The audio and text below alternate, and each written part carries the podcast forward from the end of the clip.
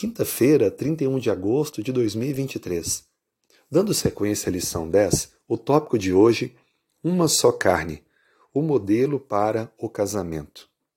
A Bíblia declara em Efésios capítulo 5 uma importante menção que Paulo faz à declaração feita por Deus no primeiro casamento da história entre Adão e Eva. Assim diz, versículo 31. Eis que homem deixará o seu pai e a sua mãe, e se unirá à sua mulher, e se tornarão os dois uma só carne. Paulo faz uma referência ao livro de Gênesis, capítulo 2, verso 24, onde Deus, após criar a companheira para Adão, declara que os dois deveriam se unir e ser um só.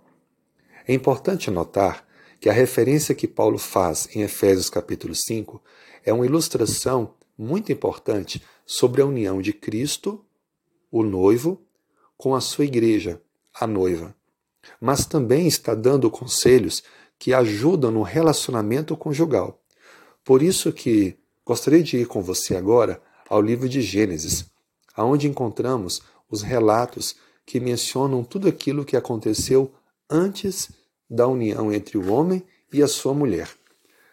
A Bíblia descreve que Deus, ao criar Adão, deu a ele algumas responsabilidades.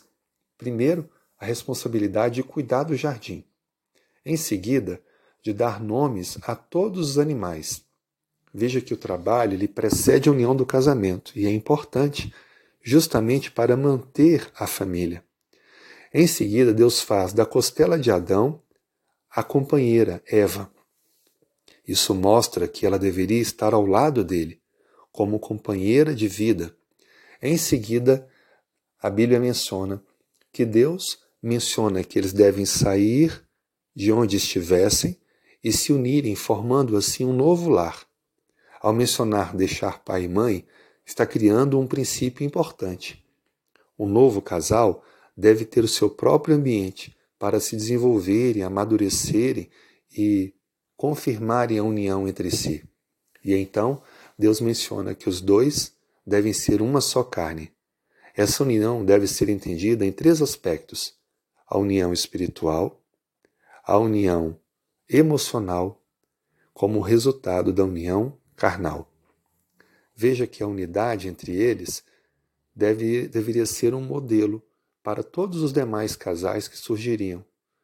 Deus então estabelece para homem e mulher que fazem um compromisso de viverem juntos por toda a vida, o presente da união sexual é resultado de uma união emocional que acontece previamente e de um compromisso de unidade espiritual feito com Deus. Então, as bênçãos para esse casal se tornam um elemento chave para que possam viver juntos e compartilharem a vida formando a sua família. Por isso que Deus estabeleceu esse padrão tão elevado para que nós possamos compreender a importância do casamento. E então, Paulo ilustra tudo isso como a conexão da igreja, as pessoas que aceitam pela fé Cristo, com o Senhor, que em breve voltará para nos buscar. Cristo é o noivo da igreja e a igreja deve se preparar para o casamento com ele, vivendo hoje cada dia mais na preparação emocional e espiritual para essa união eterna. Afirme, portanto, hoje o seu compromisso.